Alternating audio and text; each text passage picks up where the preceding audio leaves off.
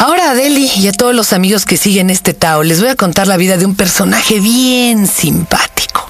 Es mi tío Fernando, tu tío abuelo Fernandito, que nació, imagínate, el mero 31 de diciembre, como a las 11.55 de la noche de un 1925. Tiene los ojos cansados, pero dice mi madre que no es por la edad, que él nació con esa mirada, una mirada de viejo, de quien había vivido mucho, aún a los pocos minutos de nacido. Hoy un Tao del tío abuelo Fernando. Este, este es el podcast de Fernanda Tapia por Dixon Prodigy MSN. Este hombre que ojalá llegues a conocer bien, con todo su cabello cano, con unos bigotes medio amarillentos porque vive de Coca-Cola y cigarrito y se lo puedo prestar a la cigarrera que quiera o al refresco de cola que lo solicite para demostrar que pues no, de eso no se muere uno. Tiene ochenta y tantos años, come poco, come mal. Y sí, les digo, vive a base de Coca-Cola y cigarrito. Bueno, este hombre eh, nació un poco enfermizo y mi abuela pues siempre vivió muy preocupada por él.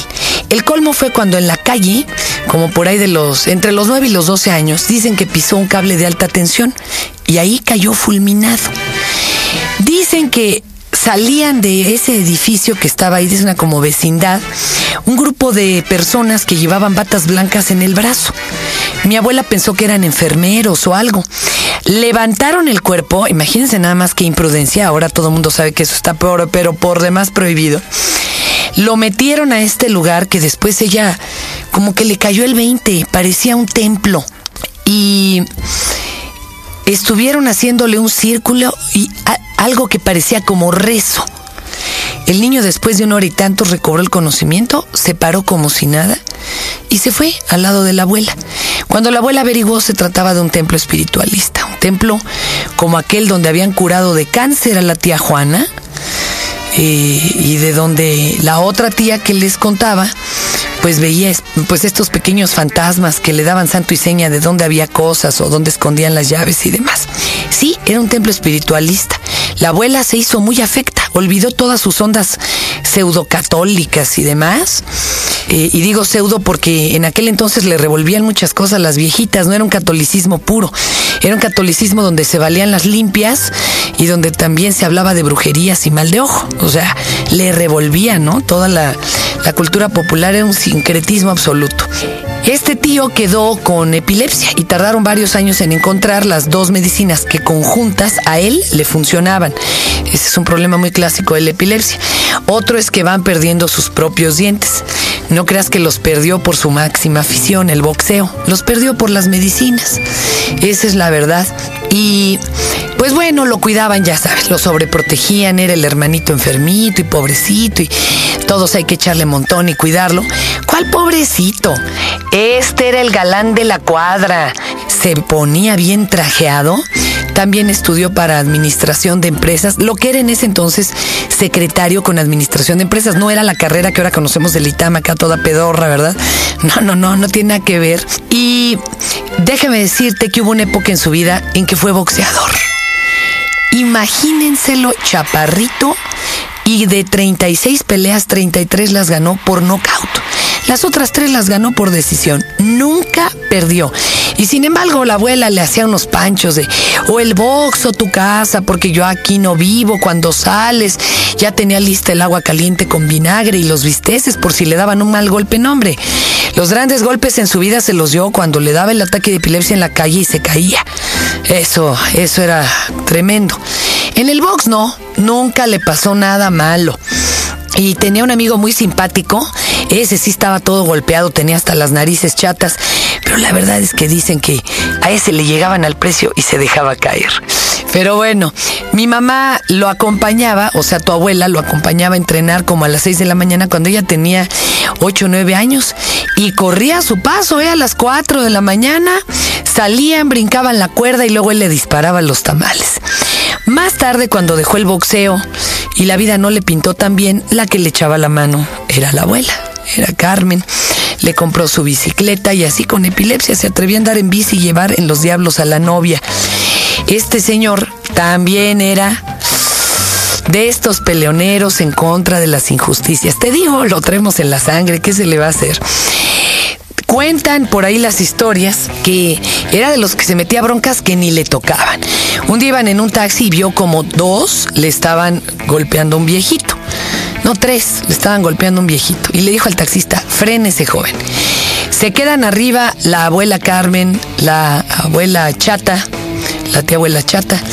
Se bajan el chofer y él y se surten entre ellos dos a tres, pero los estaba moliendo. Tuvo que llegar la policía a decirle, joven, suéltelos, suéltelos, calma, calma. El anciano pues les quedó muy agradecido. Este era de los que veía un incendio y con una camarita fotográfica que llevaba, no solo tomaba fotos, también auxiliaba a los bomberos y les daba leche y demás. Un día también que vio un pleito ahí en la calle, este, imagínate, se mete a ayudar al desvalido, se quita el reloj y le dice a uno que estaba ahí en la bola, ¿me cuida el reloj, la cámara y el saco? Claro, se tundió a los que les, les declaró la guerra, pero ¿qué pasó? Pues el otro se peló con el reloj, el saco y la cámara. Pues a quién se le ocurre. Tu tío es como un personaje de esas películas de Nosotros los pobres o de los olvidados. Eh, tu tío cuenta su historia como en blanco y negro y de un cuadrilátero como de los del santo. Traía pleito casado con uno que dicen que era medio rata ahí en la vecindad donde vivían. Hasta que un día se lo abarató con todo y que el otro traía navaja. Se tuvo que fugar un tiempo porque lo andaba buscando incluso la policía. Se ligaba a las muchachas más guapas de la vecindad. Una vez anduvo con una japonesa que dicen era bailarina de cabaret, pero esta lo quería y lo quería bien. Mi abuela pensaba que la bailarina esta le hablaba bien nomás de buenas, no se daba cuenta que andaba con su hijo. Cuando lo descubrió, uy, se dio una enojada la abuelita porque la japonesa le sacaba mucha edad a tu tío abuelo. Después, pues se casó con la tía Gloria, que no sé por qué le decimos Gloria porque su verdadero nombre es Reina, originaria de Oaxaca, que cocinaba muy rico cuando todavía podía y que es madre de eh, tu tía Lupita. ¿verdad? Que también tiene sueños muy proféticos y demás. Como verás, toda esta familia parece sacada de la casa de los espíritus de Isabel Allende. Pero ¿qué se le va a hacer? Así son las cosas. Un detalle muy simpático del tío Fernando es que él todavía no tiene conciencia de que tiene 80 años y todavía se la quiere armar de pedo al chofer del microbús, al taxista pasado de lanza, a un grupo de judiciales que le chulearon a la hija el otro día, hazme favor, y tiene 81 años. Pero así es, es algo que no puede evitar, lo mismo que el cigarrito. No sabes qué pleito cuando lo llevamos por primera vez en avión. Lo subimos a un avión rumbo a Las Vegas, pues para que se diera un agasajo en su cumpleaños, en un mero año nuevo. No, hombre, las sobrecargos felices lo apapachaban, era como el osito de peluche abrazable. ¿Y qué quiere el señor? ¿Formarme un cigarro? No, lo que quiera, señor, menos eso. Total que cuando lo trepamos a una avioneta para que conociera el cañón del Colorado, no se acababa todavía de bajar de la avioneta cuando ya estaba prendiendo el cigarro. No, hombre, llegó hasta el carro de bomberos asustadísimos de que cómo estaba prendiendo un cigarro ahí, que era muy peligroso. Y mi tío nada más meneaba la cabecita. Algo que le hizo mucha gracia es pasarse horas frente a una maquinita tragamonedas, claro, con su cigarro y su refresco de cola. Esta es la vida de tu tío abuelo Fernando, otro que no tolera las injusticias. Los últimos plantones del peje, sí se los echó sentados en un banquito para que veas. Cada día le pesan más los pies. Y recuerdo que en un año nuevo en Acapulco se había estado cayendo mucho, ¿verdad?